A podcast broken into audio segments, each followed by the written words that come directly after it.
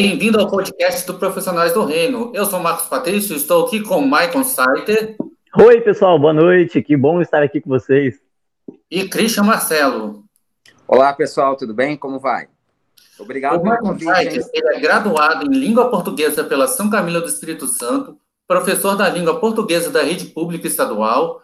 O Christian Marcelo é graduado em História pela Universidade Estadual de Goiás, pós-graduação em Gestão Escolar pela USP e atualmente é coordenador pedagógico do Colégio Arquidiocesano de Goiás. E o tema de hoje desse podcast é as escolas católicas de hoje, elas têm identidade católica ou, ou elas são somente católicas de nome? Então, convido a vocês a debater.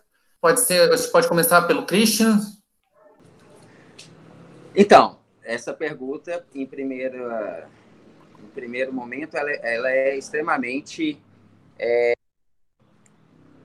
provocativa né? e, e oportuna, Marcos. Eu agradeço é, essa pergunta, porque realmente ela nos leva assim a quebrarmos um pouco a nossa zona de conforto e falar é, de um tema que é relevante. Em primeiro, em primeiro lugar, pelo fato do papel da educação. Né? A educação ela tem uma finalidade realmente específica. E a educação católica, mais ainda, porque torna-se, né, é, faz com que a, a, o objetivo, né, a finalidade que é a igreja, o catolicismo, pelo meio da educação, ele, ele se torna, obviamente, a, a missão maior que é evangelizar, né? Nosso Senhor Jesus Cristo nos deu uma única tarefa, ide por todo mundo e pregai o evangelho, né? E esse, esse processo de anúncio, é, em, em, várias, em vários níveis, né, ele perpassa pelo, pelo, pelo meio, né, pela forma educativa, né, pela educação. É, se nós percebemos na história né, da, do povo de Deus, é, dificilmente assim nós tínhamos as escolas específicas como nós temos no modelo atual, mas o povo era educado, né, tinha um nível de educação. Então, nós pegamos o próprio caso de Nossa Senhora, né, de, do, do, nosso Senhor Jesus Cristo, ele foi educado em casa, né, mas era um nível de educação é, que hoje, obviamente, nós sabemos, né, um nível de catolicismo altamente elevado. É, nós sabemos que boa parte dos santos, né, da história da igreja, eles tiveram uma boa formação, uma boa, um bom processo educativo. Alguns que vieram de, vieram de escolas, né, passaram pela experiência escolar, é, e outros que passaram, como, como própria Nossa Senhora e o nosso Senhor Jesus Cristo, que foram educados dentro de casa, numa, no modelo de educação, digamos, domiciliar, né, doméstica. Então, é, e é interessante, se nós pegamos o caso do nosso Senhor Jesus Cristo, que é a referência máxima que nós temos de, de, de modelo educativo, né? É o nosso divino mestre, é, ele com 12 anos de idade, ele conseguia, pela experiência que ele teve de educação em casa, é, debater com os grandes doutores né, no templo. Né? O, o evangelista São Lucas, que é tão caro né, para o nosso processo aí de formação ministerial né, e tudo mais, dentro do movimento da renovação, ele atesta né, essa experiência do nosso Senhor Jesus Cristo de debater com os doutores. De onde ele tirou aquele conhecimento das, dos seus do histórico do seu povo, né? Da, das leis religiosas da época. Então, era, era um contexto onde a religião permeava todas as relações né, é, da sociedade, da, da vida comunitária e tudo mais. E Jesus tinha uma gama de conhecimento é, vindo do seu pai, da sua mãe da sua comunidade local ali, né?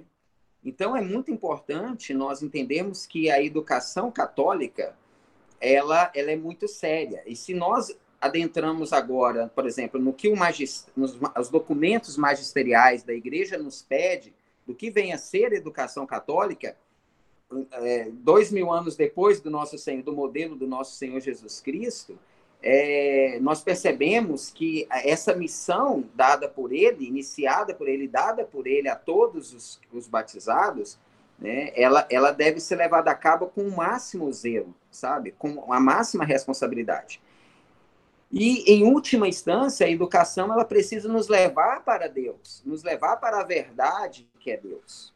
Aqui entra um, um, né, um grande problema que o movimento revolucionário a partir do século XVII, assim, que, na verdade do século XV, se nós entra, colocarmos nesse bojo uh, o movimento em termos né, de, de, ruptura que houve com a reforma protestante, né, as revoluções burguesas, a Revolução Francesa, né, quando houve essa ruptura entre igreja e Estado, do ponto de vista histórico, a, o processo educativo ele passa a se secularizar cada vez mais, e aí vão entrando princípios e valores que vão deturpando a finalidade da educação.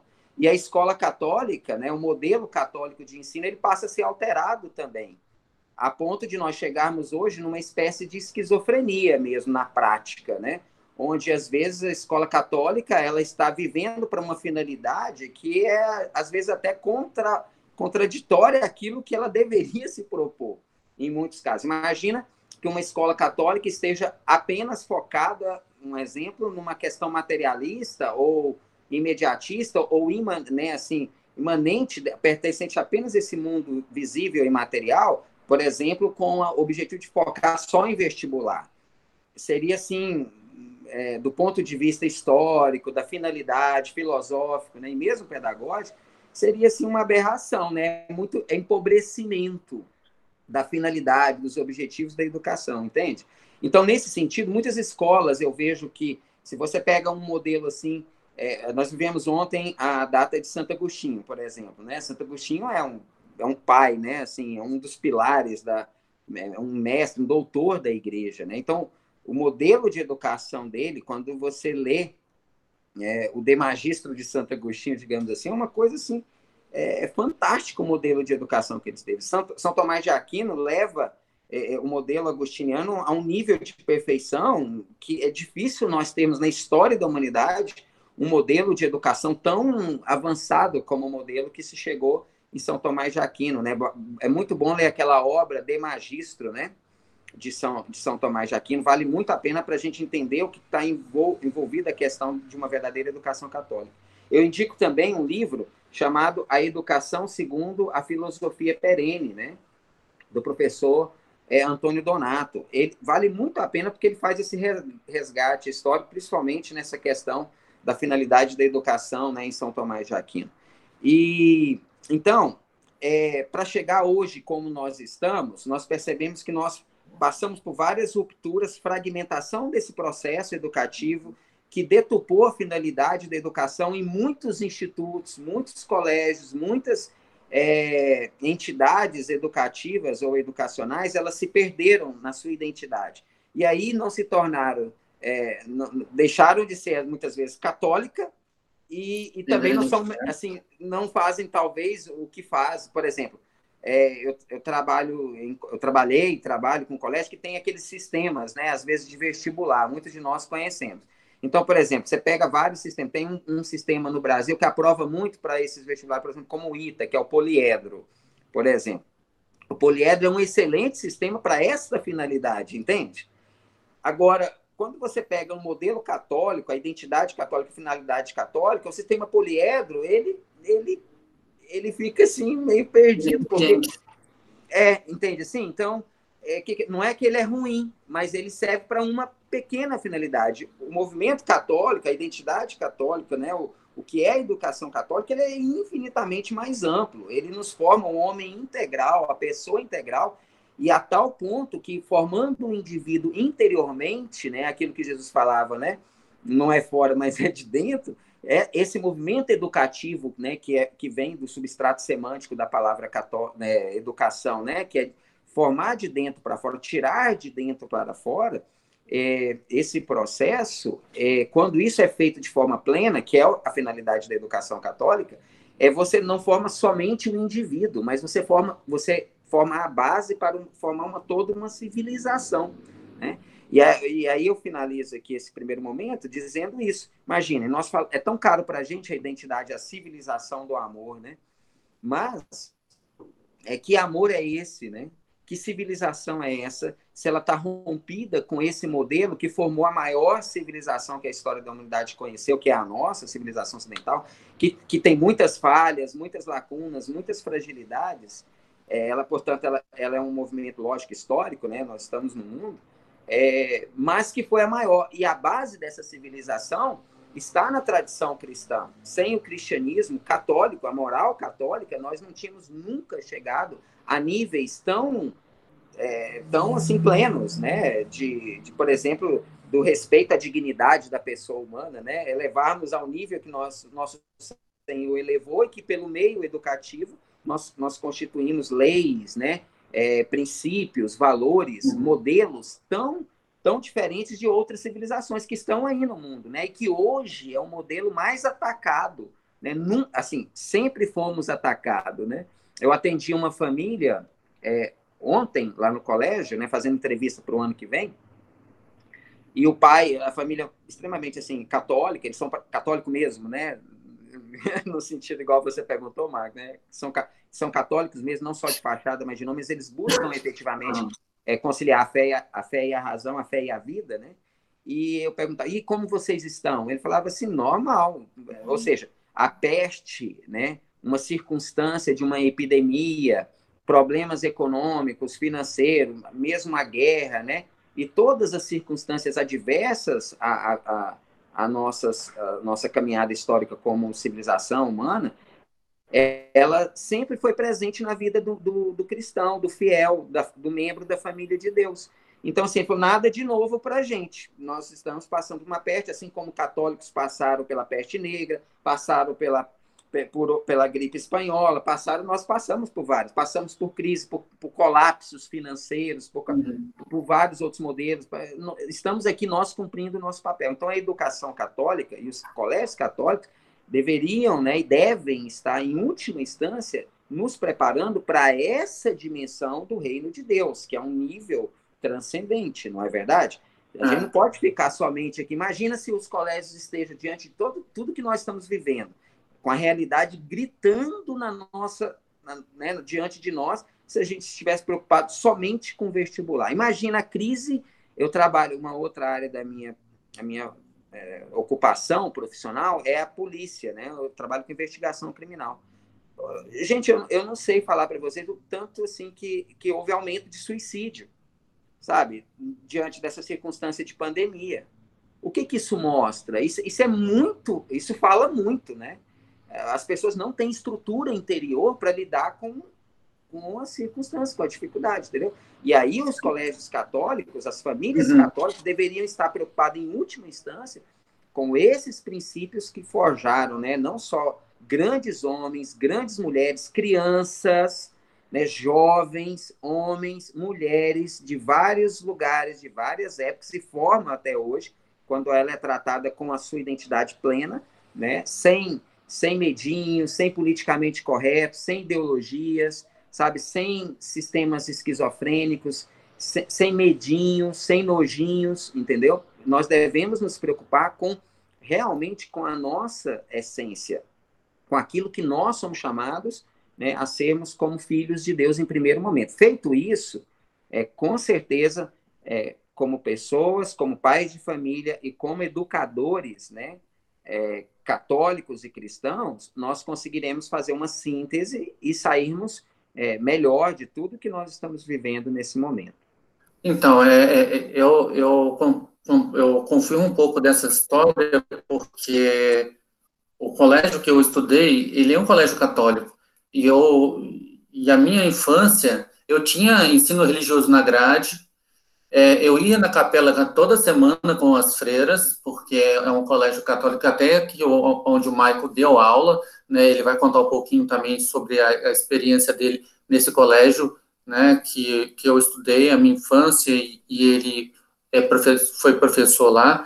Então, Maicon, conta pra gente. Hoje ele não, não dá mais aula nesse colégio, ele dá aula na, na, na rede pública, que é o que eu acredito que é um desafio muito maior, mas se você quiser falar um pouco sobre essas duas experiências do Colégio Católico e da rede, da rede pública, né, é, fala aí pra gente.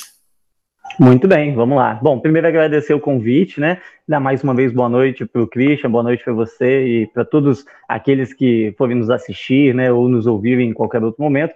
Mas dizer o seguinte, Marcos, é, antes de até responder ao que você me perguntou, pedir, né, que você me pediu para compartilhar um pouco dessa experiência lá na escola em que eu trabalhei, que foi, que era uma escola, que é ainda, né, uma escola confessional na qual você estudou.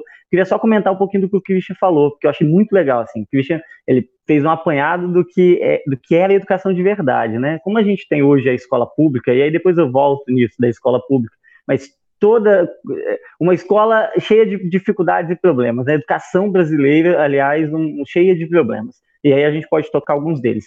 Mas o, o Chris falou muito bem, assim, de uma educação que, na sua essência, ela não formava o homem com caráter tecnicista, nem por um viés ideológico. O objetivo da educação, na sua essência, que, que foi construindo a sociedade ocidental era formar o homem do céu, né? E aí por isso a igreja ela sempre se destacou como uma grande educadora. E, e você foi falando isso, Cristian, achei muito legal. Assim, uma vez é, eu vi o padre Paulo Ricardo falando disso e ele dizia que a, a, a, missão da igreja, a grande missão da igreja é ser uma educadora, educadora de homens para o céu. E aí ela exerceu esse papel por muito tempo. Então, quando a gente pega a educação hoje, e o Christian fez isso de forma fenomenal, é, é, a gente encontra a, o resultado né, de um processo de degradação da educação ao longo dos séculos. Então, você tinha lá na Idade Média uma educação que, ao contrário do que muitos pensam, e aí eu estou falando aqui, mas o Christian, que é da área de história, é o especialista na área, né? Poderia continuar falando muito bem mas um apanhado geral. As pessoas pensam que a Idade Média foi uma idade das trevas, como, como se disse, né, como se cunhou de uma maneira também por um, por um pensamento muito ideológico e com intenções é, nefastas também, né? Mas a Idade Média, na verdade, foi um período muito fértil para a sociedade europeia, né, para a igreja por si mesma e para a própria formação da sociedade ocidental, do Ocidente, da nossa cultura, da nossa tradição. E isso, com o tempo, foi se perdendo. A gente, por exemplo, no Brasil, é, a gente foi constituído basicamente no início da nossa colonização lá pela educação católica, educação dos jesuítas, e também perdemos isso quando os jesuítas foram expulsos de Portugal e, portanto, aqui do Brasil também. Mas aquele momento ali, a educação já tinha dado, talvez, eu não vou dizer um passo atrás, mas um passo para baixo no, no, seu processo de formação, nos seus objetivos. Quando a gente chega aqui na, no, nos nossos tempos, né, na contemporaneidade, a gente tem uma educação que está totalmente deturpada. Uma coisa legal que o Christian falou, o Christian, foi sobre é, quando você falava de Jesus né, e de Nossa Senhora, e você dizia assim: olha, eles foram formados, Jesus foi formado por sua mãe, Nossa Senhora, por seu pai, São José, pela, pelas pessoas da região, é, essa foi a formação dele. E olha que legal, um dos problemas da educação é justamente que ela é, é tentar uniformizá-la. Num, num país tão grande como é o Brasil, tentar ensinar de uma forma só para todo mundo já é por si mesmo um problema. E olha, a gente nem está falando ainda de educação católica, mas é porque o Cristo fez um caminho muito bacana. E, e aí, então, quando você pergunta assim, olha, educação católica no Brasil dá certo ou dá errado? As escolas são boas ou não? Eu posso falar de algumas realidades, existem outras. Talvez em outras realidades a gente tenha escolas que funcionem. Talvez lá, por exemplo, o Cristo trabalha em uma escola católica mas em geral a experiência que a gente tem é de escolas que não são, de escolas confessionais que não exercem bem o seu papel. E aí por quê? É, é uma fala que o padre Paulo Ricardo tem também e que eu guardei assim para a vida, né?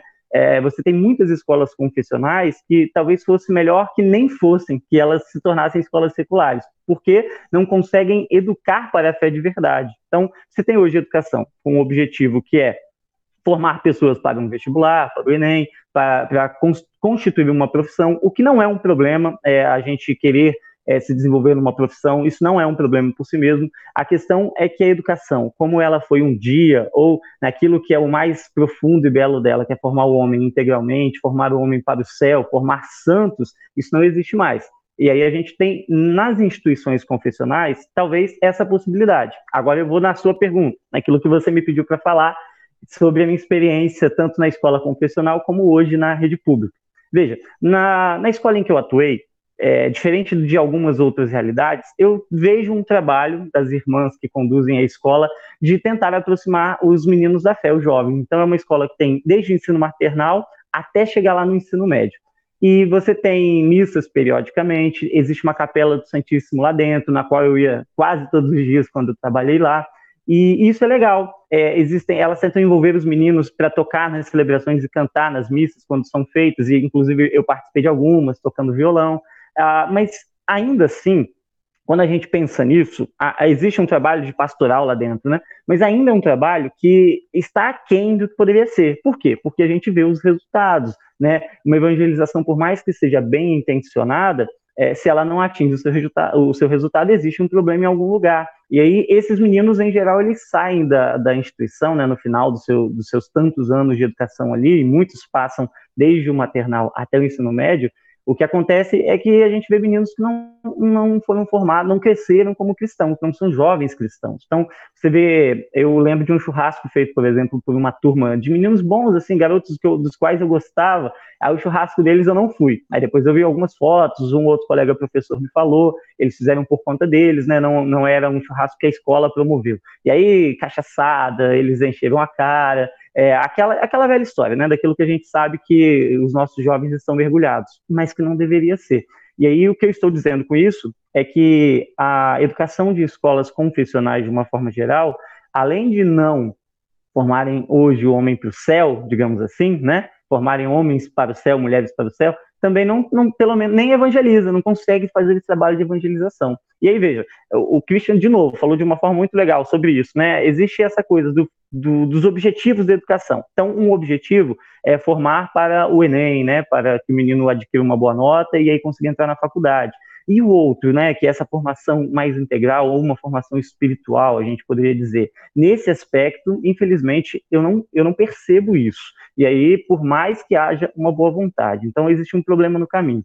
A, a gente poderia discutir outras razões, né, e entraria em outros méritos. Aqui na minha região, por exemplo, eu vejo é, um pouco da influência, talvez, da teologia da libertação, que aí, claro, a gente poderia discutir que tem os seus bons aspectos, mas, em geral, né, ela foi ela foi condenada pela igreja nos seus aspectos mais aprofundados, e aí o caminho junto à igreja. Mas nas realidades é, em que eu percebo aqui escolas confessionais, é, por causa talvez dessa influência de algumas outras, eu não vejo uma, uma evangelização que atinja de fato os jovens. Então, mesmo com aula de ensino religioso, mesmo com as missas, ah, parece que existe uma distância entre essa tentativa de aproximação da, desse, desses meninos de uma fé verdadeira e um, uma fé verdadeira. Até os professores de ensino religioso, né? Tem lá o ensino religioso dentro da escola e o professor de ensino religioso não conhece fé, não conhece a verdade, não conhece a doutrina, não estuda aquilo. Muitas vezes, por uma questão até financeira, a escola mantém o, o já pega um professor que trabalha com outra disciplina e aí pede para completar e pegar umas aulas de ensino religioso. Isso nas escolas particulares, eu estou falando, uh, não só na rede pública, que eu vou chegar lá também já já. Então, é uma dificuldade. Outra questão, é, mesmo nas escolas confessionais, eu, de novo, não posso falar de toda a realidade, então eu vou falar do que eu já presenciei. Quando você pega um professor de ensino religioso, e esse é um dos aspectos do trabalho de uma escola confessional, tá? Pelo menos na minha visão. Ah, existem outros, como a missa, o trabalho pastoral, né, e tudo mais. Mas mesmo o ensino religioso não é um ensino católico. E aí, veja, é, a escola aqui abriu este ano, né, começou este ano uma escola adventista. A escola adventista tem que trabalhar a educação adventista, que tem uma série de pontos de discordância com a Igreja Católica, mas eles estão lá fazendo o trabalho deles. E eu, se eu tiver que matricular um dos meus filhos lá um dia, é, a, a, minha obrigação é ter consciência de que o que eles vão ensinar lá vai caminhar nesse sentido, ou pelo menos deveria ser assim. Por quê? Porque eu quero que a escola católica ela tem, exerça o seu papel, que é produzir um ensino religioso católico, confessional, e que os pais sejam cientes disso e que faça-se um trabalho sério nesse sentido, com professores capacitados, com professores que acreditem no que estão falando, porque é, aí já é outro problema, né? Professores que, que já ensinam de uma forma por um viés ideológico, ou que ensinam uma ferrasa, ou que nem acreditam naquilo que estão falando. Isso dentro da escola confessional. Apesar de, como eu disse, eu, eu perceber na realidade em que eu estive uma boa vontade, assim, uma tentativa e um trabalho de tentativa de aproximação desses meninos da fé. Na rede pública, a gente tem uma série de outros problemas. E aí eu vou falar um pouquinho do que eu enxergo como problema principal, no sentido de ensino religioso, e do meu trabalho como cristão, de como eu me posiciono. E aí o que, que acontece? Na rede pública estadual hoje, né, uh, esse debate, ele sempre é, surge, né, ele sempre vem à tona de novo na, aqui no Brasil. Ah, ensino religioso, na grade curricular, obrigatório ou não? E aí, o que fazer? Como se posicionar? Eu, como professor católico, que tenta viver uma fé de verdade dentro da, da rede pública, eu sou contra o ensino religioso é, ministrado pelo Estado. Por quê? Porque não é papel do Estado ensinar religião. Papel ensinar religião é papel da família. Educar é um papel da família, inclusive educar na fé. Esse menino que vai lá na escola, ele tem que ser construído a partir, ele tem que, tem, temos que ensinar para este menino conteúdos dentro da minha matriz. Eu vou me limitar àquilo que a língua portuguesa exige. Veja, no aspecto de conteúdo, tá bom? Não estou falando do exemplo de vida, e aí a gente pode depois voltar a isso. Mas uh, eu sou contra o Estado tentar ensinar religião para os meus filhos.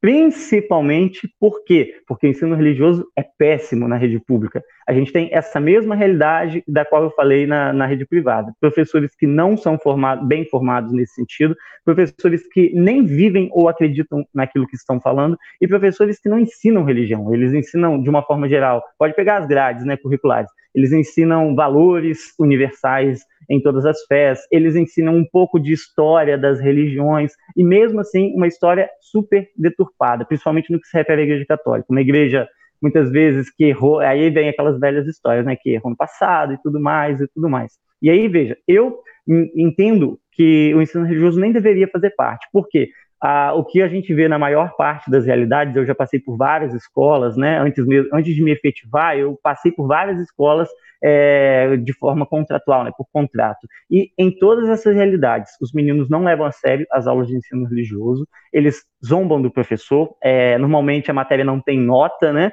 então eles debocham ainda mais do professor, não participam das aulas e o professor ele sai ou irritado ou frustrado ou as duas coisas da sala. Não ensina, os alunos também não querem aprender sobre religião na escola e a gente acaba vendo algo que não é funcional de nenhuma forma. Como eu, Maicon, Oi, pode falar, pode falar. O ensino religioso é como se fosse uma aula vaga.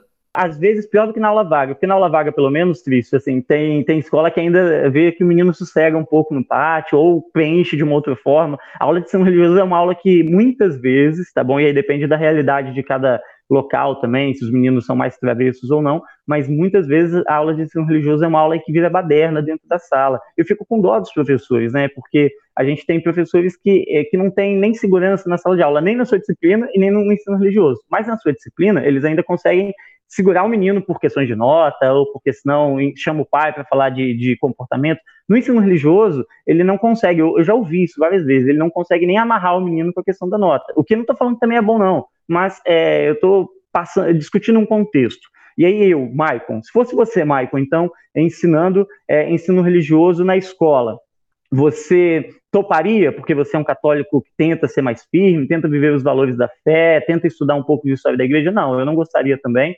porque a gente enfrentaria outras divergências. Se eu tenho lá, por exemplo, um pai de um menino que é evangélico ou que participa do candomblé ou da umbanda ou qualquer outra, é, qualquer outro tipo de, de fé ou de congregação, é, é um problema ensinar para esse menino, porque no fundo, por mais que o meu dever seja evangelizar, eu preciso respeitar a vontade do pai desse menino. E aí, se, se o pai dele não quer que ele aprenda educação católica, ele está no direito dele. Veja, eu não posso entrar na cabeça do menino que é, é, é, que, é de uma, que é de uma família que tem um responsável e tentar evangelizá-lo. Eu vou evangelizar oportuna e inoportunamente, sempre, mas eu não posso desrespeitar a liberdade de uma família. E o papel de educar e de escolhas é sempre da família, por mais que isso me doa ou que eu não concorde com as escolhas deles. É uma questão. A outra é que uh, eu, eu, eu acho muito mais válido eu dar meu testemunho na rede pública eu acho muito mais válido dar um testemunho de forma pessoal, é, no dia a dia, é, nas oportunidades de conversar com os alunos, é fazendo com que os alunos entendam que a vida é mais do que somente aquilo que se vê, né, esse mundo tão materialista, é, é, tentando ajudar os meninos nos seus problemas familiares, e a gente tem uma geração cheia deles, muitos meninos que não são criados pelos pais, meninos de famílias totalmente desestruturadas. Então, nesse aspecto, a gente consegue trabalhar um pouco do que é o, o, o eu maicon católico dentro do mundo do trabalho. Como em toda profissão, eu acredito que dê para conciliar, e como é um tema tão caro né, para os profissionais do reino. Veja, é, como que, vamos lá, exemplos de trabalho, né? Michael ensino religioso, eu prefiro muito mais o projeto que eu tenho. Eu, hoje não está ativo, né? A gente está na pandemia, inclusive, mas eu tenho um projeto chamado Deus é 10. Aí eu faço com os meninos uma vez por semana, na hora do recreio, para aqueles que quiserem participar, e aí o menino vai sabendo que ele vai ouvir falar de Bíblia, vai ouvir falar de fé, vai ter momentinho de meditação, quase um grupo de oração, né? Só não tem oração em línguas, ou pelo menos não ainda. e aí o que, que eu faço? Lá eu falo de fé, eu uso músicas animadas com coreografia para eles dançarem e tento ensinar um pouco de valor para esses meninos. Outro aspecto, na sala de aula, às vezes, em discussões um pouco mais é, que surgem da, dos próprios meninos, a gente tem oportunidade de evangelizar, ou com exemplo, ou com a, a nossa experiência de vida, ou mesmo com a palavra. Então, eu já tive, ano passado, por exemplo, é, por duas vezes eu cheguei a falar na sala de aula sobre castidade. Então, Maicon, falando para alunos de nono ano, ou seja, de 14 para 15 anos, da rede pública estadual, meninos de realidades, aqui os locais mais pobres são os morros, né? Então, meninos do, do morro, meninos de bairros com bocas, meninos de pais separados, meninos que estão doidos para fazer sexo, se já não estão fazendo, porque alguns deles já estão mesmo.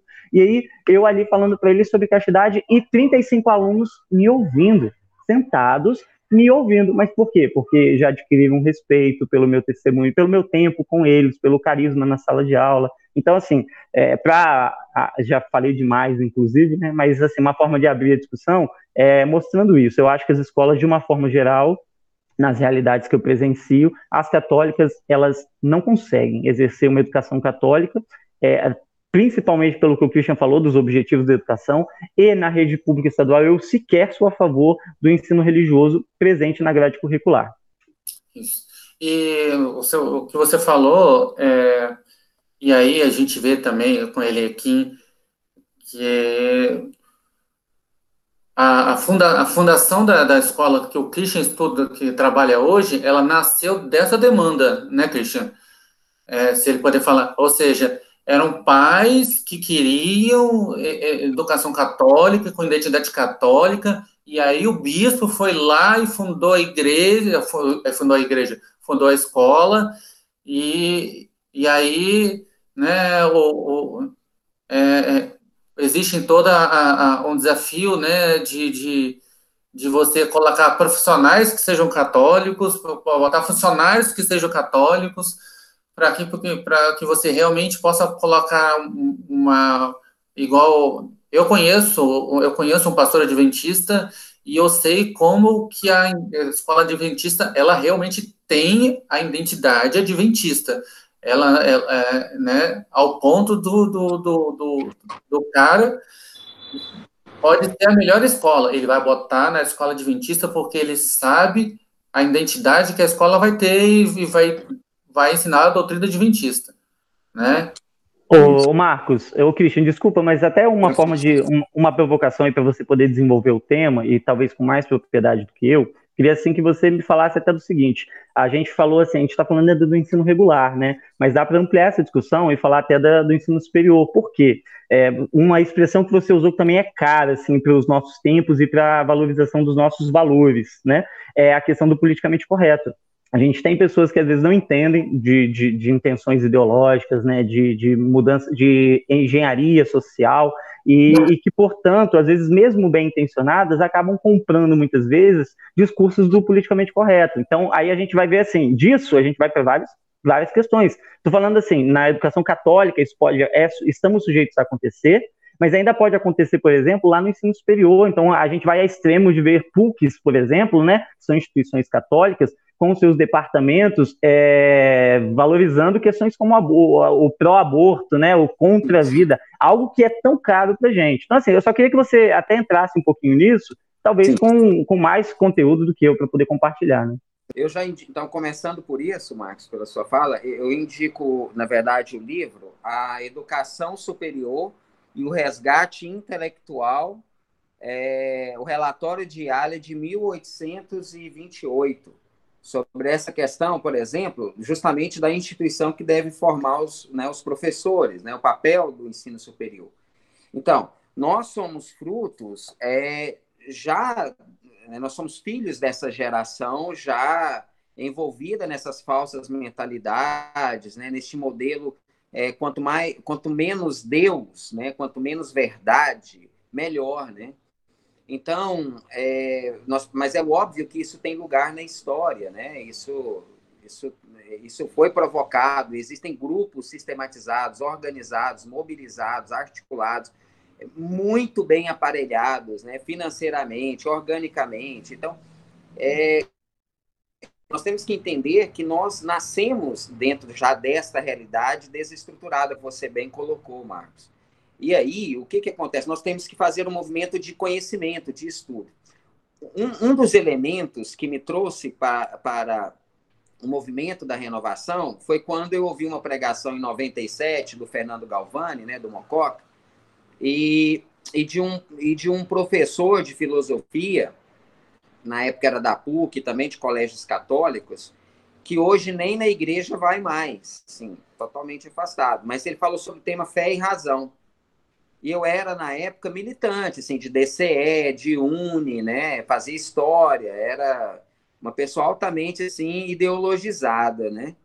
Vivia dentro de uma bolha, realmente, não achava que existia vida para além, né, dos, dos meus é, paradigmas, né, ideológicas. A minha lente de enxergar o mundo, né, era uma cosmovisão extremamente materialista, trabalhando essa, essa, essa, essa, lógica né, de nós contra eles, né, do opressor e oprimido, parece que não existe vida para além disso. E nós fomos forjados né, dentro desse, desses modelos já fragmentados, sem Deus, sem a busca da verdade pela via do conhecimento.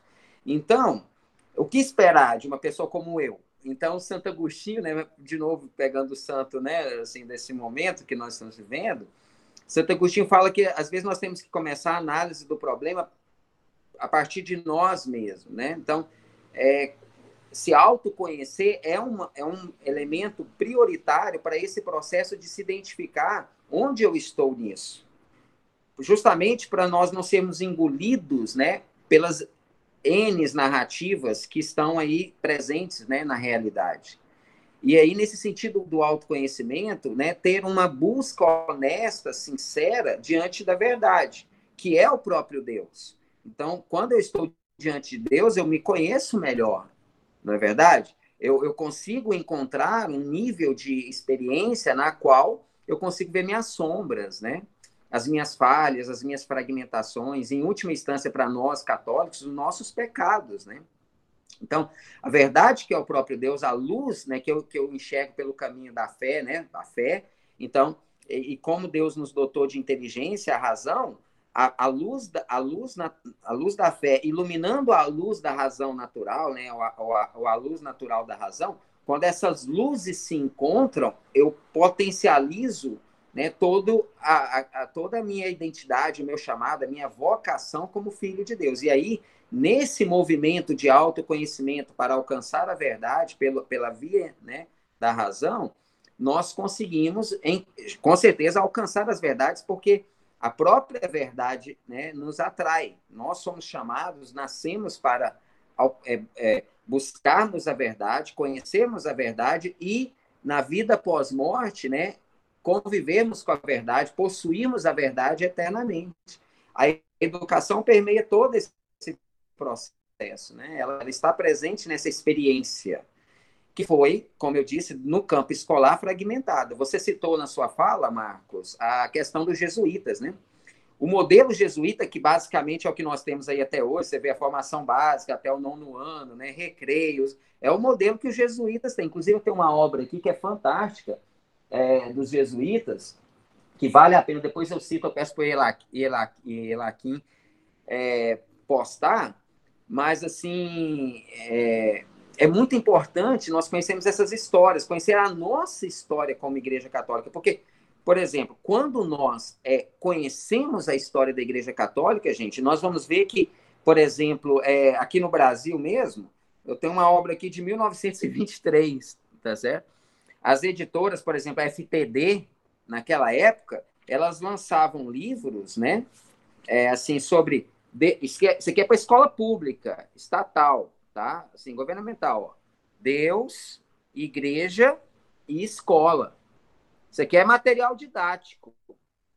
Por exemplo, um professor dessa época aqui, Marcos, não ia ter a crise existencial que nós temos hoje. Não ia ser ridicularizado, ao contrário. Era exatamente isso que as famílias desejavam e ainda desejam no sentido de cultura. O nosso povo, o povo brasileiro, gente, é um povo muito devocional. É ô, ô um... Christian, desculpa, Sim. mas sobre esse material, esse material você disse que ele é de 1923, certo? Perfeito.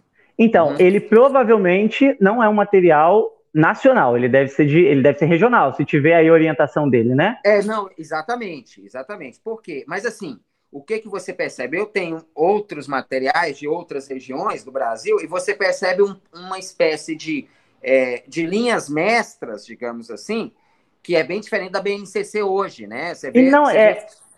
É exatamente onde eu quero chegar, na verdade. É, um dos problemas, eu mencionei lá no início, né, da educação brasileira, é a tentativa de uniforma, uniforma, e caramba, de uniformizar, de, de tornar a educação uma só. Isso veio lá de Getúlio Vargas, né? Foi sim, logo sim. depois disso daí, foi ali na década de 30. Aí existia até uma tentativa, uma boa intenção de alguns educadores, né, de construir uma grade legal, um conteúdo bacana, com ensino de latim, mas veja, só por si mesmo, a tentativa de uniformizar já começou a degradar o processo. E a gente Perfeito. sabe também que existia né, uma intenção por trás disso. Pode seguir, desculpa. Pode Não, seguir. exatamente. Existia uma intenção, existe essa intenção. Você percebe que tudo que nós vivemos caminha para esse modelo centralizador, né? Esse modelo de controle, né? Como é, esse, esse grande Big Brother, né? Que o Orwell fala lá em, em, né, em, em 1984, é bom a gente ver isso porque é exatamente isso, né? É uma forma do grande irmão nos controlar, né? E, de, e principalmente de nós trabalharmos para, para, para esse sistema controlador sem perceber que eu sou desse sistema, né? Sem ser do sistema muitas vezes, ou, ou muitas vezes negando o sistema, falando, não, eu não, eu não sou uma pessoa que, que pratico é, ideologias dentro de sala de aula, mas eu estou lá reverberando como caixa de ressonância, né? esses elementos que chegam pelo material didático, chega pela formação de professores na, na, no currículo, na grade curricular. Então, esse modelo centralizador, ele permeia né, todas as escalas. E aí chega num ponto, Marcos, que é interessante, que não é um problema meramente só de brigas ideológicas, só de guerras de narrativas, não. É uma coisa muito maior, mas uma estrutura muito mais profunda do que isso, entendeu? Em última instância, é um modelo de uma sociedade que, que para você gerar civilização, para você controlar, né, digamos assim, criar, é, é, é, influenciar a cultura, né, você precisa da transformação social, né, pela mudança dos padrões culturais. Por isso que a educação ela é o caminho mais potente, digamos, para essa influência chegar. Tem um livro, uma obra chamada Quem Controla a Escola Governa o Mundo. Né? Então, as escolas elas precisam existir, tirar os filhos do máximo possível de contato com os pais, com as famílias, com a fé, com a religião, inclusive institucionalmente falando, né? com esses padrões, porque ali você recebe valores, é, é, como eu estava falando aqui há pouco, né? valores de família, valores religiosos, que rompe com esse modelo controlador, com esses modelos ideológicos. Então, imagina. É, é, imagina você, diante de uma circunstância dessa que nós estamos vivendo, de pandemia e uma série de outras coisas, é, você ter um filho, por exemplo, numa escola que fala que não tem medo da morte. Não, eu não tenho medo de morrer. eu, eu não vou morrer. Se eu não morrer de, do vírus, eu posso morrer de outra coisa. E se eu morrer, para mim é lucro. E pensa, imagina, isso é, isso é absurdo. Isso é, isso é algo assim impensável. Como assim? Uma pessoa que não tem medo da morte. Mas de onde você recebeu isso? De, de princípios religiosos, né? Que minha mãe, meu pai, que a minha fé. É. Então, o colégio, por exemplo, católico, ele deveria estar forjando essas, essas almas, né? Fazendo a, a, chamada educação da vontade, né? Tem um livro que chama Educação da Vontade que eu indico assim fortemente para todos. Leiam esse livro, A Educação da Vontade. É fantástico, vale a pena sim. Nós porque, por exemplo, isso aqui é muito da religião, entendeu? Da nossa fonte primária religiosa. E aí, veja, se nós rompemos com esse modelo católico, o que que, você, o que, que sobra? Eu, sobra o homem. E quem eu sou? Uma miséria. o que eu sou? É o que o Jean Paul Sartre vai falar lá, né? Um amontoado de, né? É, de, de, vermes é, é, em potencial. Então, eu sou um cadáver é, é que está respirando, mas depois eu vou virar comida de vermes. É esse, esse pessimismo existencial. Não sobra o nada, né? Não sobra o absurdo. Então, tirar Deus é o primeiro elemento e maior luta que nós temos. Então, a briga desses modelos que a gente está discutindo aqui, essa, essa grande questão, em última instância, na raiz, o problema é o mesmo problema lá de Adão e Eva. É o mesmo problema da revolta de um mundo sem Deus É o homem querer virar as costas para Deus. E, se, e o meio mais eficaz de você romper, continuar com, esse, com essa briga, que em última instância é uma, é uma briga, é uma batalha espiritual, que no campo da educação se transforma em uma batalha cultural, em uma guerra cultural, né? é que você tira Deus, você tirou a verdade, você tirou o belo, você tirou o bom. Então, você perdendo esses princípios que a educação deveria estar né, Para que, que você educa? Para a verdade. Por que, que você, né, você deve conhecer belo? Porque pela beleza. E porque é bom. Então, quando você vai ministrar qualquer conteúdo, se ele não tem esses três elementos, que educação é essa? É a educação para, que vai culminar no absurdo. Você, nessas evolu movimentos evolucionários que nós temos, você vê muito católico, gente, defendendo, jurando que é coisa boa. Tem gente que fala assim, ah, eu vi um poema, uma poesia de um satânica, do movimento satanista, mas que esteticamente, na métrica dela, ela, ela é bela. Sim, esteticamente ela é bela, mas ela não é verdadeira. Portanto, é, essa beleza ela tem que ser questionada. É, esteticamente, ela, ela tem harmonia, mas ela não é boa, então ela tem que ser refutada. Entendeu? Então, assim, e, e, assim os conteúdos. Veja, o colégio católico às vezes tem missa, tem coroação de Nossas Senhoras. Os meninos vestem lá de festa de todos os santos, da imagem do santo. Tá. Nossa, aí todo mundo fala, ah, meu filho estuda no colégio católico, mas está entrando os elementos satanistas, ocultistas, agnósticos, eh, ateístas, antirreligiosos, anticatólico, está entrando pelo material didático, pela minha formação de professor secularizado. E eu tô lá. E aí o pai, nossa, mas minha filha, eu eduquei minha filha, meu filho.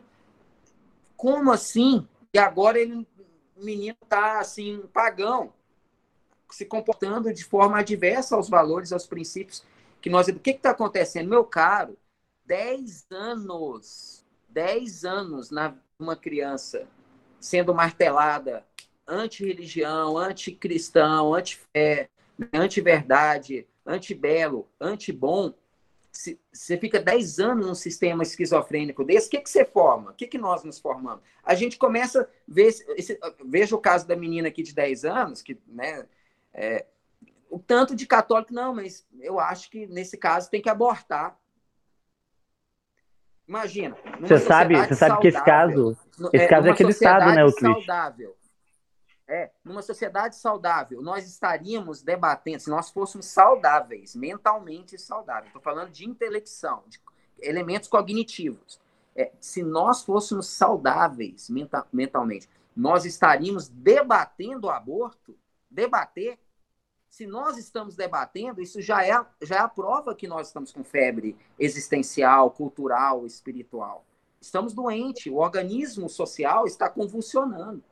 Então, quando você vê um católico né, defendendo aborto, primeira coisa, ele não pode ser considerado católico. Católico ele não pode. É, é, ele se, ele se auto-enxerga como católico sobre as, a lente da sua, da sua visão. De, de, assim, desculpe-me, por isso que eu falei assim, eu, eu não vou ter respeito humano. É, suponhamos, Marcos, ou, ou Eliakim, ou qualquer um que esteja nos ouvindo ou nos assistindo agora. É, você, me desculpa, você pode falar assim, ah, eu sou católico, eu vou à missa, eu fiz primeira comunhão, eu fiz crisma, né? Eu leio a Bíblia todos os dias, eu rezo o rosário. Mas, mas eu, eu acho que eu defendo, assim, eu, defendo, eu não sou a favor do aborto, mas defendo nesse cara. Cara, lamento, o seu catolicismo, ele, ele está fragmentado. Então, assim, e você, e muitos, eu quero, e aí eu quero entrar nesse ponto. Essas falsas mentalidades, né? É, estão dentro da sala de aula no oitavo ano, no nono ano, no sétimo ano. Já tem criança, tem pais católicos, nem sonham que o filho, a filha dele, está defendendo na, na, minha, na minha aula. Na aula de ensino religioso. Eles não têm noção que, que os filhos estão. E, e, e aqui entrou um outro ponto que vale a pena uma discussão muito, muito assim, séria sobre isso, que é a questão dos pais transferir para a escola, para terceiros, a, o seu dever. Em primeiro lugar, a educação é dever dos pais. Por ser dever dos pais, ela se torna um direito. Mas antes de ser direito, ela é dever. Então, veja, numa sociedade na qual o Deus direito está né, entronado como uma prerrogativa de, de, de todo o meu, meu, meu orientar-se no mundo, veja, primeiro os meus direitos, ô meu caro, antes de direitos você tem dever. É por isso que a gente rompe com as autoridades familiar, paterna, materna, autoridade. Por isso que o professor não é respeitado em sala de aula. Por isso, por quê? Porque a gente rompeu com uma hierarquia que é boa, que é verdadeira e que é né? Hoje, meu professor de filosofia e matemática, nós estávamos no colégio e ele falando uma, uma, numa entrevista de um novo aluno que falou que era apaixonado em matemática, o, menino, a criança, o jovem de 12, 13 anos, é, 13 anos, falava que é apaixonado em matemática. Aí, é, assim, fantástico. E aí o professor estava assinando lá uns documentos tal, e ele falou, nossa, fulano de tal, que bom, né? que você gosta de matemática, você sabia que as formas na matemática, por exemplo, um quadrado, se você espremê-lo com da força, ele pode se transformar em um retângulo, se transformar em outras formas, mas que o triângulo é considerado a, né, o símbolo da força, porque se ele espremer, ele continua sendo um triângulo, e isso tem a sua raiz numa cosmo, né, num, num conhecimento mais cosmológico, né, de que a trindade, por vir da trindade, o triângulo tem é o símbolo da força. Por isso que uma ponte ela é formada na, né, no, no elemento do triângulo, várias construções. Aí ele falando para chegar nas catedrais, porque o, menino que foi lá no nosso colégio, ele falou assim, nossa, eu queria é, ajudar a construir uma catedral. Achei muito legal. Ele queria saber muito de matemática para construir uma catedral. Eu falei, nossa, eu também tenho vontade de ter uma fazenda para ter uma, ter uma área no campo para construir uma grande catedral assim também. E aí a gente falou do triângulo. Então imagina, olha que papo interessante no colégio católico, sabe? Isso é um colégio católico que está em pano de fundo elementos assim que está tá ligado é, falando de intelectualidade, falando de formação, mas ligado às questões né, é, transcendentes, maiores. Né? Então, nós precisamos primeiro, como eu disse, pelo autoconhecimento, fazer uma autocrítica, sabe?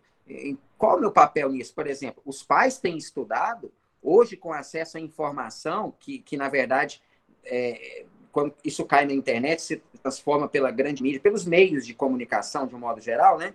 É, nós sabemos que hoje as pessoas se orientam, hoje não, está colocado, como você bem colocou, Marcos, né, falou, é, a desinformação é uma grande ferramenta de formação de opinião. Hoje as pessoas são, se movem pela desinformação. Vale a pena ler uma obra né, sobre desinformação. É, isso aqui não é brincadeira. Isso aqui é estratégia, sabe? Que está presente em, em. Leia, leia. Não, não, não por mim. Não estou... Leia por você, para você saber como que nós somos formados, sabe, forjados em desinformação. É, é, muito sério isso. As escolas estão lotadas, os materiais didáticos lotados de desinformação. Então, assim, é, os pais precisam estudar muito. Hoje em dia, se, se, já era difícil, gente, há um tempo atrás, você não, não, não ter acesso ao estudo, ao conhecimento, ao conhecimento, não a informação e a desinformação, mas ao conhecimento, por isso eu tenho que me dedicar. Né? Eu vejo a minha esposa aqui, ela, ela é da área de farmácia, da área de saúde, mas ela tem buscado muito nos últimos anos, porque aqui em casa a gente procura ter, assim, ensinar minha filha na educação domiciliar. Então, assim, nós temos que estudar muito, não dá para parar. Minha filha foi dormir há pouco tempo atrás, e a minha esposa, ela vai, vai lendo, vai escutando, vai, vai estudando dentro das, das condições nossas, como o Marcos falava agora, né? Dentro da nossa rotina domiciliar, nós temos que estudar. Um pai hoje, uma mãe hoje, não tem, ele não tem direito de falar assim, ah, é, é, assim, eu não, eu, eu vou, eu não, eu não, eu não estudo, eu não busco conhecimento, porque eu trabalho muito durante o dia. Cara, nós temos que atacar vários problemas que é meu, que é individual, é meu, assim, como, né, assim, problemas que, assim, são meu em primeiro plano. O problema primeiro está comigo. Eu tenho que entender isso. Não adianta eu colocar a culpa é, ah, no, no, né, no, movimento revolucionário dos iluministas, da reforma protestante, do, da revolução burguesa, da revolução francesa, sabe, daqui faz parte desse bojo, né? Não adianta eu colocar a culpa nos revolucionários, nas grandes fundações,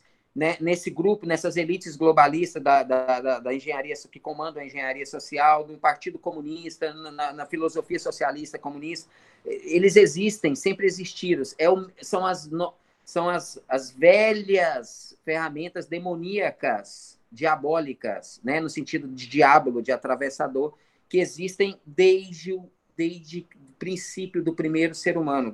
É o mesmo movimento espiritual, é o mesmo. É essa guerra que nós travamos, em última instância. A raiz é essa, é para esse nível que eu tenho que descer. Não adianta eu querer fazer só curso de coach, de não sei o quê, de ferramenta X e ferramenta Y. Esses são meios que eu uso. Mas é, é preciso ir muito além primeiro precisa de uma aquilo que nós falávamos numa formação que houve com o pessoal de São Paulo, os profissionais do Reino de São Paulo, há umas duas, três semanas atrás, é onde a gente falava assim, eu preciso, naquilo que diz lá em Romanos 12, versículos 1 e 2, né?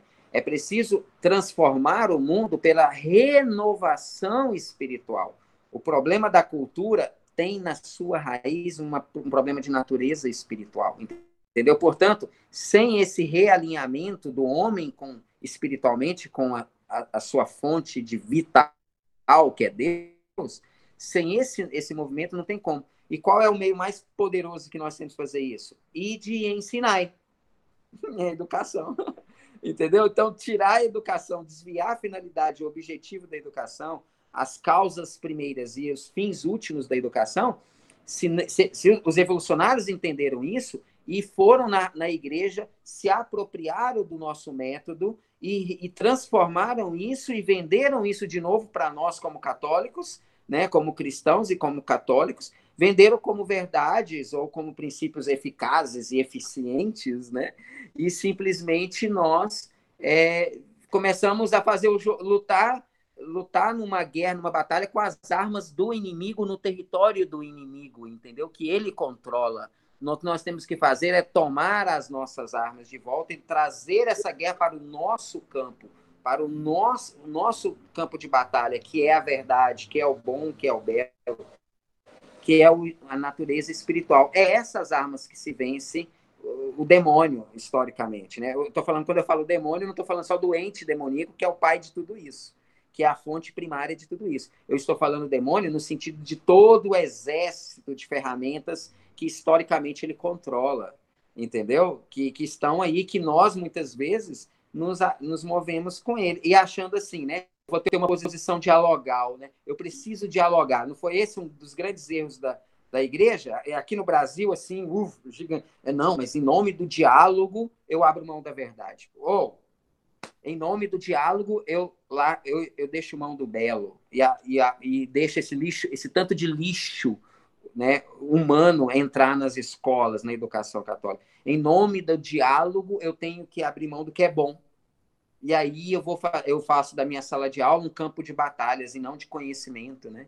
Que isso?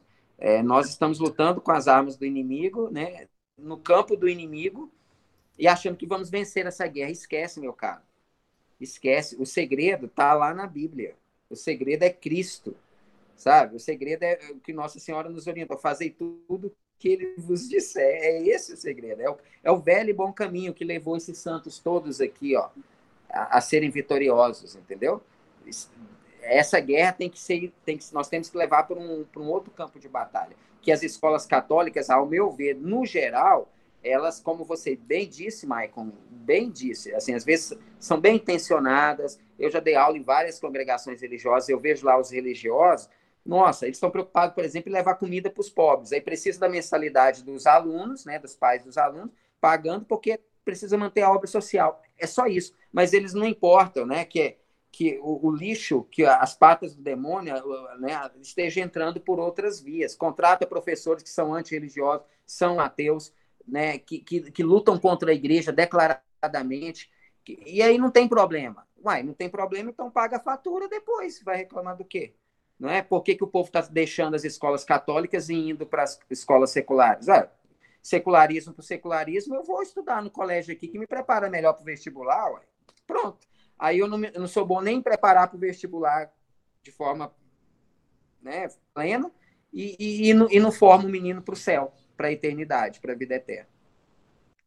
Christian, você falou de uma coisa assim muito importante assim da educação usada como estratégia de engenharia social.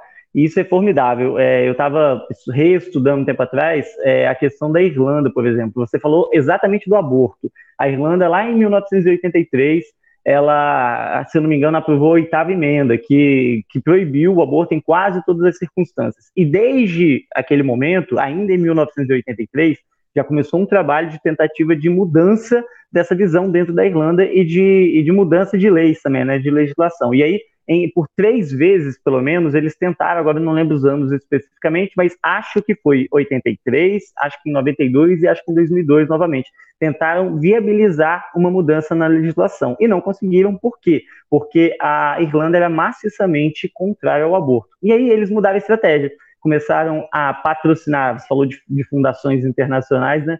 E aí um nome que sempre aparece é o do George Soros, né? Quando fala nisso. E aí tem dinheiro dele injetado nisso, e aí fundações, ONGs começaram a trabalhar para promover uma mudança de mentalidade. Em 2018, fizeram um novo referendo na Irlanda. E aí, nesse caminho aí de uns 15, 16 anos, o que, que aconteceu? É, no referendo que foi feito em 2018, a Irlanda, a população irlandesa 66% se manifestou favorável à aprovação do aborto em determinadas circunstâncias. Então, quer dizer, é a engenharia social é, testada e provada como algo que funciona, e a educação sendo muito usada para isso. Você recomendou uma série de livros, eu queria recomendar um também, que é A Abolição do Homem, do Lewis, porque ele fala exatamente disso, e aí são três ou quatro artigos aqui, se eu não me engano. No primeiro, ele cita, ele, ele fala exatamente de livros didáticos. Ele fala assim: olha, não sei quais eram as intenções do, dos dois autores do livro, ele dá nomes fictícios aos autores do livro didático, mas ele diz assim: eles trabalham determinados temas numa abordagem que, se não, se não leva o homem para o mau caminho, pelo menos desconstrói a cabeça do menino. E isso é, é, muito importante entender, porque aqui em Abolição do Homem ele deixa claro que essas pessoas, o, aqueles que defendem uma visão ideológica, as grandes fundações, que seja, eles têm intenção, eles não querem simplesmente destruir os nossos valores, ou os valores cristãos, né, os judaico-cristãos que, como você já falou lá atrás, norteiam a fundação e ainda o funcionamento da sociedade ocidental, né, da, do Ocidente. É, eles não querem só desconstruir, eles querem substituir. Porque, na verdade, e ele diz isso, né, claramente, você não quer, quem quer é, tirar os nossos valores, não quer deixar a sociedade sem valores, quer apenas implementar aqueles em que, que eles valorizam, aqueles em que eles acreditam. Portanto, essa discussão que também faz parte do, do, do politicamente correto, né, dessa bolha em que a gente está, que diz assim, olha, os valores cristãos são ultrapassados, eles são retrógrados, eles são opressivos, eles limitam o homem, é, a igreja ela acaba sendo um meio de manipulação por causa disso. Eles não querem, na verdade, destruir valores e fazer com que as pessoas vivam sem. Eles querem introduzir os seus. E isso é um grande perigo. A educação, que é onde a gente está, é o que a gente está discutindo, ela, como você muito bem disse, ela se descobriu que ela é uma ferramenta super eficaz para a produção disso. Aqui no estado, nesse período da pandemia, a gente teve um exemplo recente. É, eles estão, a Secretaria de Educação, elas têm mandado conteúdos para a gente trabalhar semanalmente.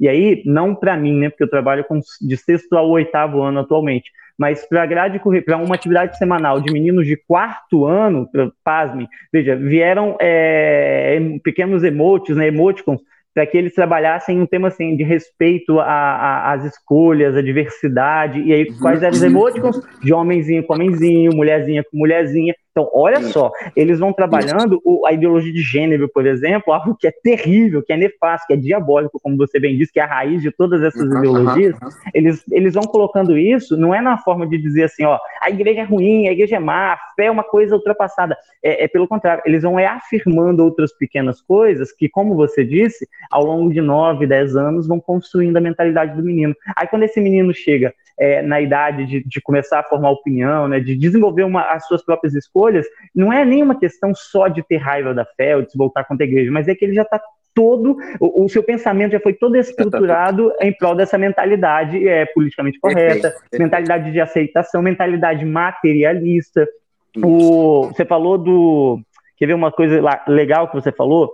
Da, desses meninos sendo moldados, né? E até mesmo dentro da igreja, você disse assim, ah, e aí nós somos usados, como acaba, a, a gente acaba servindo de ferramenta uma, uma crítica que eu faço, assim, não é uma crítica, na verdade, uma consideração que eu faço com muito carinho em relação à renovação e principalmente ao muro, assim, é que, e que eu fui um pouco vítima disso, é que a gente passa anos na universidade, mas é, e eu fui liderança aqui no, no, estado por anos, né, na diocese, fiz parte de, de núcleo estadual, e a gente nunca se atentou para uma coisa. Sempre dissemos assim, olha, eles atacam a nossa fé na, igreja, na, na, na universidade, a gente precisa aprender a definir um pouco da nossa fé, precisamos estudar mais, para entender que muito que se diz é mentira, principalmente sobre Idade Média. É, foi muita invenção na época da, da Revolução, da Reforma Protestante, muito mais invenções na época do Iluminismo, e por aí vai mas a gente não se atentou para questões relacionadas à construção de uma mentalidade toda ideologizada de nossa parte, assim, muitos de nós querendo evangelizar as pessoas, a gente participou disso, a gente foi informado, né? é,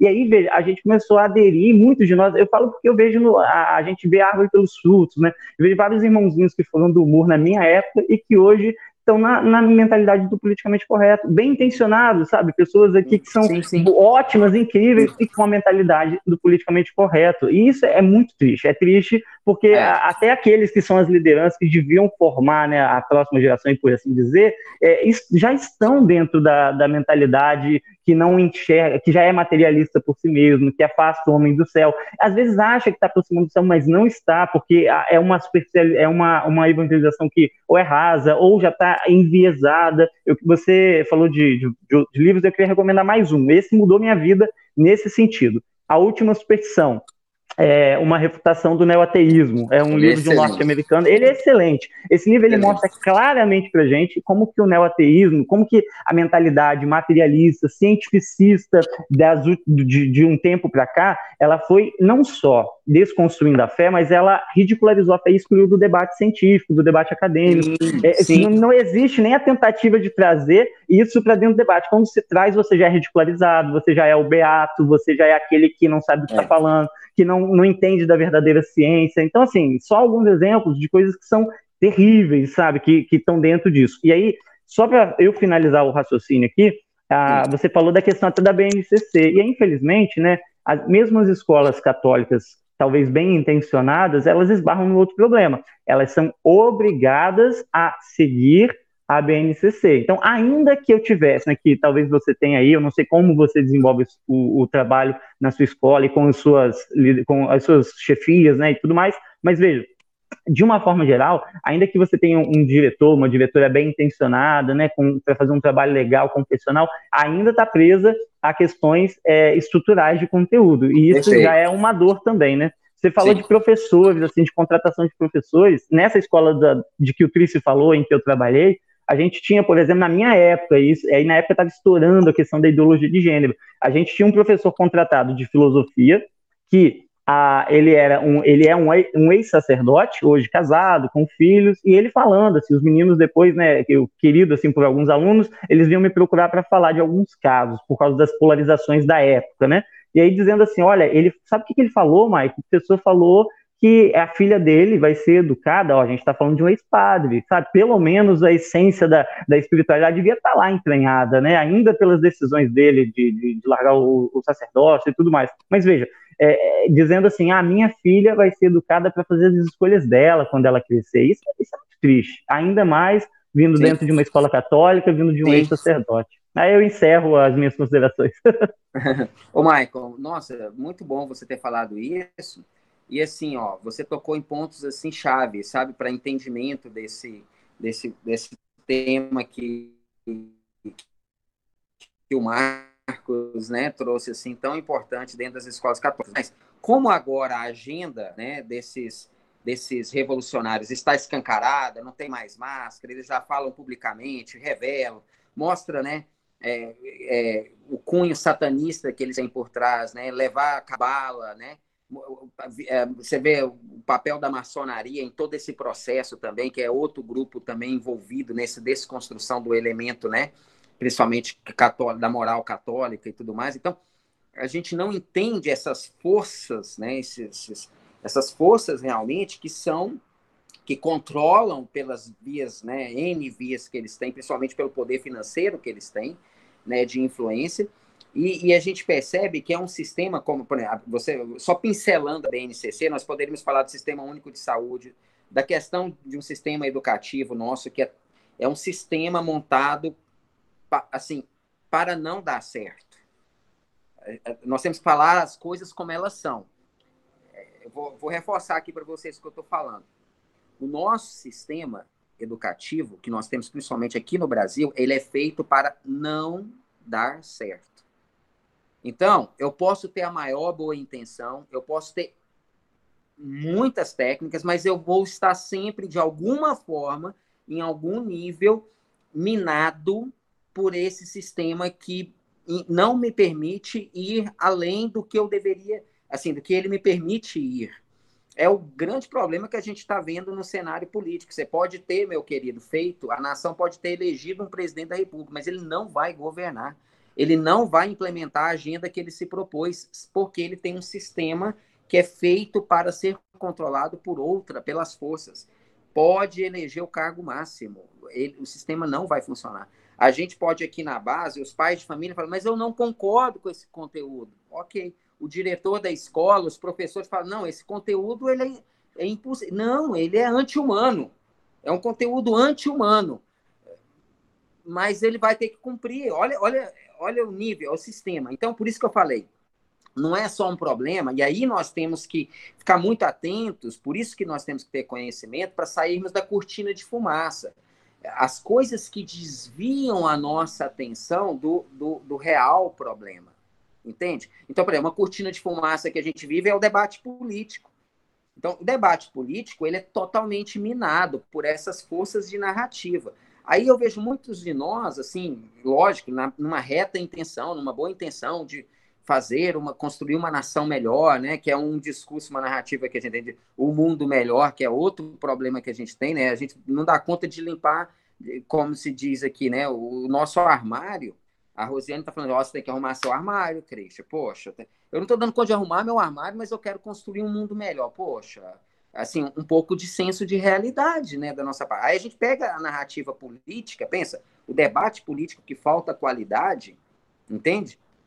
E aí é, a gente se perde horas, tempo, energia, dinheiro, muitas vezes. Não estou falando que nós não devemos é, estar assim atentos ao que acontece politicamente, mas, meu querido, a, a nossa maior intervenção primeira é no campo assim é, privado, né, da nossa vida individual, na nossa família, onde eu estou, no meio meio familiar, e aí fazendo o movimento né, do pequeno para o grande, do, do local para o, para o regional e para né, o nacional, depois o global. É, esses são os valores que construíram a sociedade. Então, a educação, quando ela perde, ela vira esse instrumento esquizofrênico, é por isso que nós temos os resultados. Eu, eu não estou aqui defendendo, vou falar agora sobre isso, por o resultado do, do PISA, né? É, é ano, é, é, é, avaliação após avaliação, não só o PISA, outros também, é, avaliações internacionais. Nós temos os piores, assim, só vamos caindo, caindo, caindo. Não é só uma questão de Paulo Freire, não é só uma questão de socialismo e comunismo, entendeu? É um sistema, uma estrutura. Eu, eu não estou também defendendo que o problema não é, ele também faz parte. É, Paulo Freire, também existe um problema por trás disso. Mas é, é, mas não é esse o elemento central. O elemento central é que é uma estrutura corrompida, feita para, para, para dar errado e nos corromper. Então, nós precisamos entender, é, é retomar, o, digamos assim, onde nós nos perdemos. Não por uma questão de saudosismo, igual você citou, por exemplo, os princípios, os valores, o que deu certo na Idade Média. É óbvio que hoje, com acesso às fontes históricas, aos estudos que nós temos, é óbvio que nós sabemos é, como a Idade Média foi rica, iluminada, e, e, perto do que nós somos hoje, nós somos das trevas, entendeu? Em vista do que era uma formação intelectual de um homem, sabe, de vários lugares. Então, isso, é, assim, é, é, essa questão ela é, ela é fácil hoje de ser debatida. Um exemplo, o papel que a Igreja Católica teve na construção da civilização. Isso aí é o meu aluno de, de sétimo ano, oitavo ano, derruba um professor que vem com essas narrativas, assim, em duas aulas, ele, o professor está liquidado, assim, com, se for com essas narrativas de dar das trevas, não sei o quê. Então, hoje, mas existe um problema maior, que é essa que eu estou falando, de quem eu sou, de, de exatamente da natureza, né, é, do que nós somos, da nossa identidade, primeiro do ser humano. Porque se nós não sabemos quem nós somos, como eu vou falar de que educação? Qual é o modelo de educação, né? Um, um modelo de educação católica. Imagina com toda a riqueza que nós temos, com toda essa estrutura é, milenar que, estão, que está atrás de nós, e no sentido assim, né? De, de, que nos sustenta historicamente. Imagina, imagina com toda essa riqueza, esse tesouro, nós estamos aqui mendigando modelos pedagógicos para o secularismo. É, é assim, é, é, é, pura falta de conhecimento. Nós voltamos no elemento de novo estrutural, né? Problema estrutural, que é o quê? Meu povo se pede por falta de conhecimento, por se recusar à instrução. Entende? Nós, nós queremos saber de tudo um pouco, aí, aí é o que eu falei, a cortina de fumaça, né? Debates políticos, a, a, a, seguir a pauta da agenda da grande mídia, do mercado editorial, né? É, é, os caras que pautam a informação e a desinformação, eles ficam pautando a nossa vida. Moço, vai estudar. Vai estudar. Vai rezar, estudar. Ora et labora. É simples. Né? É o modelo é o modelo que eu falava para os meninos, né? É a opção beneditina, meu cara. Ora é labora, é fé e razão. É esse o nosso modelo. Faz isso que dá certo. É, é isso aqui o caminho. Não tem, não tem jeito de dar errado. Aliás, não é que não tem jeito de dar errado, é porque é o único. Nós não temos outra opção. A outra opção é o absurdo. A outra opção é, é, é o caos. Não é verdade? A lei de Coulson, né? A lei de Coulson é aquela estrutura que, que o Peter Grave fala lá na, na Revolução, na Guerra Cultural, né? A lei de Coulson. Ou a, ou a gente tem civilização ou a gente tem o caos. O que controla isso é a força policial, não no sentido da polícia institucional, mas é a força, a força da coação, né? Esse, esse então, outro livro que você falou, desculpa, ele é excelente, inclusive, né? Ele fala da pior das revoluções, a opinião dele, que é a revolução sexual, né? Que diz, aí diz, acabou tudo, né? Depois disso, tudo. fica ainda pior, né?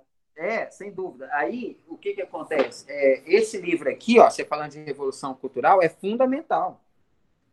Nós temos que ler esse livro, porque aqui, aqui você tem a síntese dessa agenda revolucionária, sabe? A, a educação hoje passa por isso, entendeu? Então, aí, nós temos o óbvio que buscar, é, buscar os remédios, né? Os remédios a igreja já nos deu. É, você pega um, um, Santo Antônio Maria Claret, você pega o modelo pedagógico desse homem, você pega Dom Bosco, São Tomás, os próprios jesuítas, franciscanos, sabe? Basta você fazer esse movimento que, que Jesus fez na época dele. O que, que Jesus fez? Ele voltou ao novo. É, é a famosa reforma, né? Nós precisamos de uma reforma, não de revolução.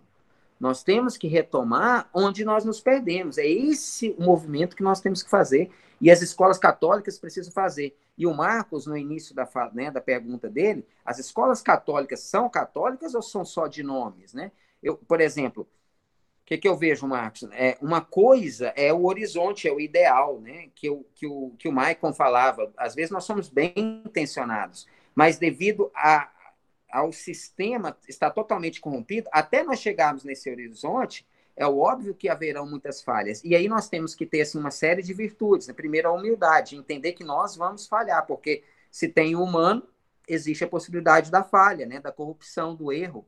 Então, portanto, não existe um modelo de educação perfeita. Né? É, no sentido assim, a educação perfeita existe, que é a de Cristo, né? Mas assim, não existe a escola perfeita, porque tem eu, tem o Christian lá, tem o ser humano lá. E tendo homem, vai ter a possibilidade da falha. Então, é, e aí nós temos que ter essa humildade e essa fraternidade, né, como irmãos na fé, e aqui entre os valores, né, por exemplo, um pai, ele fala que quer uma, uma escola católica, igual você falou, Marcos, né, os pais, eu, eu ajudei nisso também, várias vezes eu cobrei do, do bispo aqui da Arquidiocese de Goiânia, eu falava para ele, Dom, né, Dom Washington, nós precisamos, né, verificar essa questão da educação católica e tal e tudo mais. Mas o que que, o que, que, o que, que move a mentalidade do pai? O que, que é uma educação é, bem sucedida numa escola católica? Às vezes é que põe um menino no ITA. Ah, isso é um. Aí, assim, outra coisa, não entrar ideologia de gênero. não entrar elementos, é, sei lá, da mentalidade da revolucionária comunista. Ok, não entrar elementos do liberalismo, que é impossível. Todo material nosso é, liberal, é liberalismo, que é pior do que é, a pata do demônio, assim, no nível hard. Né? Dá para dizer que é o pai do, do comunismo até. Né? É lógico, é claro. É, o comunismo é filho do, da, da, da, revolução, da mentalidade né, liberal, do liberalismo. Então, assim, imaginem, olha o tanto de coisas que nós temos. Aí os pais, assim, se tem missa, gra graças a Deus, já alguma tem confissão. No meu colégio, né, tem direção para tem tudo isso. Mas o pai não importa que tá, o que está entrando lá no livro didático. O pai não importa do filho receber um tanto de informações e desinformações. Né? E agora, com essa pandemia, gente, é, meio que está se desnudando, né? Os pais que quiserem ter acesso, acabou, né? Assim, agora você, os, você, vê, você viu assim, tanto professor que não queria câmeras, áudios, né, nas aulas, né, tinha medinho, ah, por causa da autonomia, uma série de coisas. Acabou. Agora, meu cara, eu, o que eu recebo de reclamação lá, mas o professor, eu teve uma aula de sociologia é, recentemente, aí o professor foi falar das minorias, porque o livro, o livro do, do, do sistema nosso lá estava falando das minorias. E aí era toda aquela agenda progressista do mamando ao cabo do... aquela coisinha bem do lugar comum, mais do mesmo, e ele reverberou aquilo como caça de ressonância. Aí eu, eu, eu também assistindo a aula como coordenador pedagógico, agora, agora a gente pode assistir, né? Aí eu tô, eu tô esperando, né? Pô, vai falar de minoria, falando de perseguições, eu tô lá esperando. Falei, pô, que hora que ele vai falar das perseguições ao maior grupo, o grupo mais perseguido do mundo que somos nós, né? Os cristãos. Aí Falei, uai. Aí passou uma aula, duas aulas sobre o tema. Aí tinha lá rapper, música fazendo apologia ao movimento tal, X. E eu, cadê a perseguição aos cristãos? 100 mil cristãos mortos por ano. 100, qual grupo minoritário morre em 100 mil por ano? Qual grupo? Me fala um grupo que, que chega próximo dessa, dessa, dessa estatística. E aí, numa aula de um colégio católico. Entende? Você não falar do, de você em nome do diálogo, da diversidade, ou isso é fuga da realidade, isso é negação da verdade. Mas eu, eu, eu, eu, quando eu eu tive a experiência também, né, de, de, de, ser, de, de viver a, a, o seminário camiliano, e, eu, e, e a faculdade que eu estudei era católica. E detalhe, a faculdade que era católica, ela tem excelência em saúde, ou seja, o fundador, o fundador da, da congregação, São Camilo, ele é patrono da enfermagem. E sabe o que acontece? Os alunos de enfermagem não conhecem São Camilo. Porque, para a enfermagem, o patrono da enfermagem é uma outra mulher. Bom, eu gostaria de agradecer muito ao Marcos pelo, convite, né, de, de poder fazer esse bate-papo que foi tão legal, tão enriquecedor, assim, com o Christian, tamanho conteúdo que ele trouxe, as referências, e, aliás, que, que houvesse esse debate, né, ou um pouco mais essa produção de conhecimento ou de divulgação de conhecimento dentro da realidade educacional. Se houvesse apenas isso, a gente já mudaria muita coisa. Apesar de tudo que, o, que o Christian disse ser verdade, de, de ser um sistema feito para dar errado, que frustra muitas vezes aquele bom profissional que quer fazer um trabalho um pouco mais é, correto e coerente, seja então, nem, nem só falando de educação católica, mas apenas no sentido de educar, né, de ensinar aos meninos. E aí, esse bate-papo nosso, acho que ele devia assim, chegar a todas as escolas do Brasil. Mesmo que sejam para apedrejar a gente, a gente, depois, sempre encontra um, um, doido lá que, opa, isso aí faz sentido. Se eu trouxer para a realidade, que o essencial é isso, né? Trazer, colocar as lentes da realidade nas coisas. Coloquei as lentes da realidade, nossa, isso funcionaria, seria ótimo. A gente chegaria muito mais perto do ideal. Então, essa discussão ela foi muito bacana. Eu me sinto honrado em, estar fazendo parte dela. Espero que a gente tenha outras oportunidades.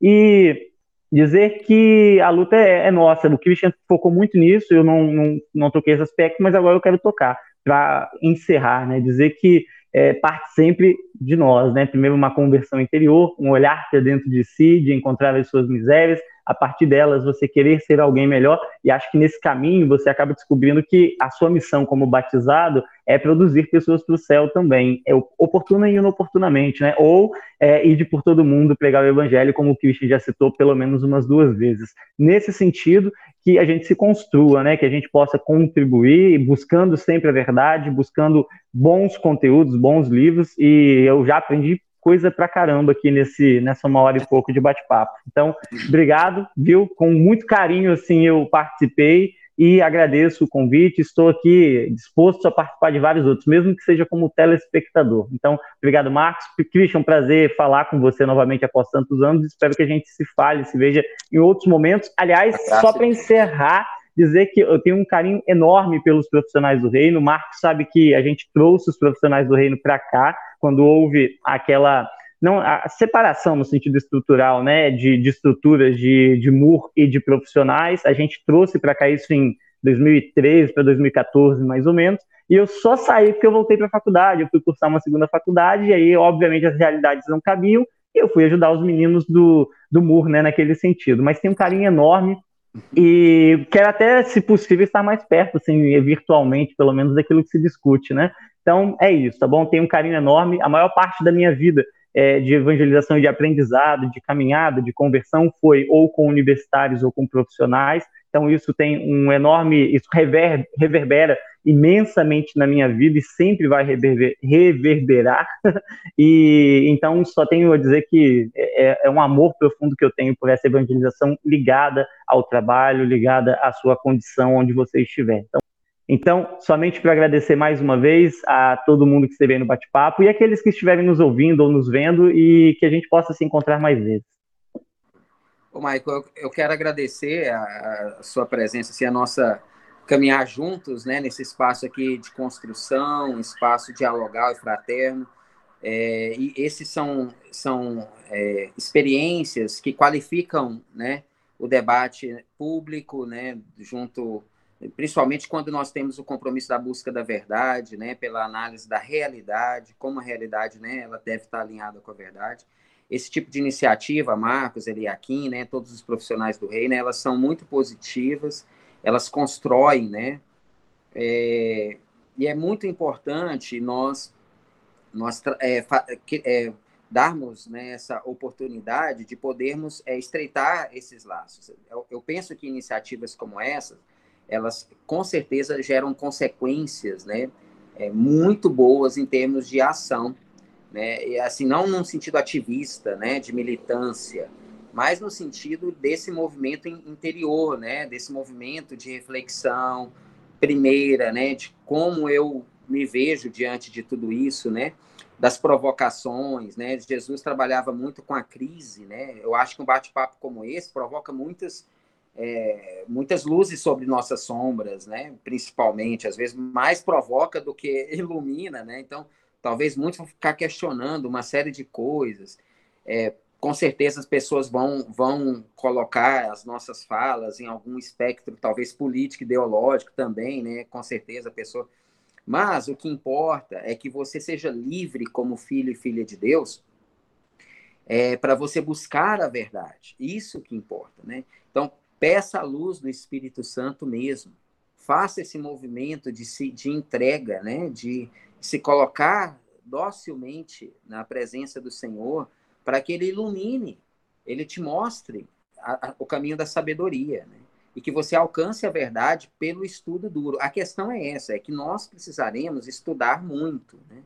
É, e esse movimento, sem a graça, sem o movimento da fé e da razão, ele é muito assim, ele é um esforço assim muito árduo. É como eu disse, nós tem, eu, assim, tem gente que faz assim 10 cursos, não é isso só. É uma você olha para ver, basta a gente assim pensar muito na vida dos santos, né? Como esses homens, essas mulheres, assim, eles davam conta de tanta coisa, né? Com, com tanto, assim, que horas que eles dormiam, que hora que eles se alimentavam, né? Mas assim, eles faziam muita coisa. Esses pais de família, né? Esses católicos pais de família que educam seus filhos em casa. Então, assim, eu quero dizer para vocês, né, meus irmãos, assim, profissionais do reino, que vocês se coloquem, né, plenamente a sua vocação, o seu chamado, assim, plenamente na mão de Deus. Confiem no Senhor. Não tenham medo, sabe? Não tenha medo de fazer o um movimento de entrega contínua, diária, cotidiana, das pequenas coisas. Deixa Deus ordenar a sua vida interior, sabe? Espiritualmente é essa transformação interior e espiritual que vai te levar né, ao, ao, ao lugar que Deus sonhou para você. Né? O sonho de Deus é, é o que importa, é essa direção que nós temos que ir. Não tenha medo. A educação católica, ela cumprirá sua missão, seu dever, se nós levarmos todos os filhos de que Deus confiou aos nossos cuidados, a começar em nós, a começar em nós, porque eu também quero fazer parte desse, dessa grande família de Deus, né? De nos permitir de buscar a instrução, né? E de ensinar. Mas para ensinar eu tenho que aprender primeiro. E com quem eu vou aprender? Onde eu vou aprender? Primeiro com o Senhor, que é a verdade, entende? Então, esse espaço aqui, eu espero, Marcos, mesmo, sabe? Que produza frutos de outros desdobramentos. Eu, eu assim, nós, em tempos atrás, nós queríamos fazer, assim, né? Algum, alguns espaços para podermos aprofundar certas coisas. Eu acho que esse é um tema que vai, ainda mais agora né, que as tecnologias permitem um, aproximarmos pessoas de vários lugares, né, que jamais talvez poderiam, poderíamos, sei lá, reunir no Espírito Santo, em São Paulo, em Minas, em Goiás, em tantos lugares do Brasil para fazer um encontro só de educadores, aqui é, é bem mais possível. E, e, também, assim, sem, às vezes, assim, viu, Marcos, às vezes, assim, sem, sem muita é uma coisa dessas, assim, ó. Disso aqui, eu tenho certeza, eu estou levando tanta coisa que o Mai compartilhou aqui, que você partilhou comigo, vou, nossa, eu já, eu já tenho uma riqueza aqui para trabalhar vários dias, entendeu? Para rezar é. vários dias em cima. Então, que essa experiência possa ter, assim, com a graça de Deus, espero que dê fruto, sabe? Pelo próprio movimento dos profissionais, tá bom? Sirvam, sirvam ao Senhor, sirvam ao Senhor né? e não tenham medo da mudança, a mudança na direção da verdade, do bem e do belo. Não tenham medo. Todas as mudanças, o, Maicon trouxe uma coisa, né, que, que a gente sempre toca assim, ah, quando houve a saída lá, né, dos profissionais do, e, e do, dentro, dentro da estrutura do ministério, as pessoas, eh, principalmente para os novos, que talvez não acompanharam aquele processo, né, que foi toda mudança traz dor, né, para todos nós mas assim a intenção era realmente e é, né, é justamente de nós podermos potencializar as nossas vocações específicas, né? É, o, toda tudo que é assim o bom está muito relacionado à pessoa. Imagina, é, nós temos criarmos assim várias estruturas e o Maicon trouxe muito bem, né?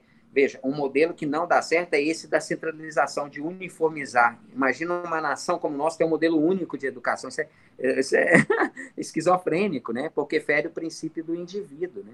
Deus nos salva primeiro como pessoa, como filho. Ele te chama pelo nome, entende? Então, isso vale para todas as estruturas. Então, é muito bom nós termos a chance dos profissionais trabalharem o específico dos profissionais, né? E dos universitários trabalharem com toda a potência do, do, específico, né, do campo de missão. Uhum.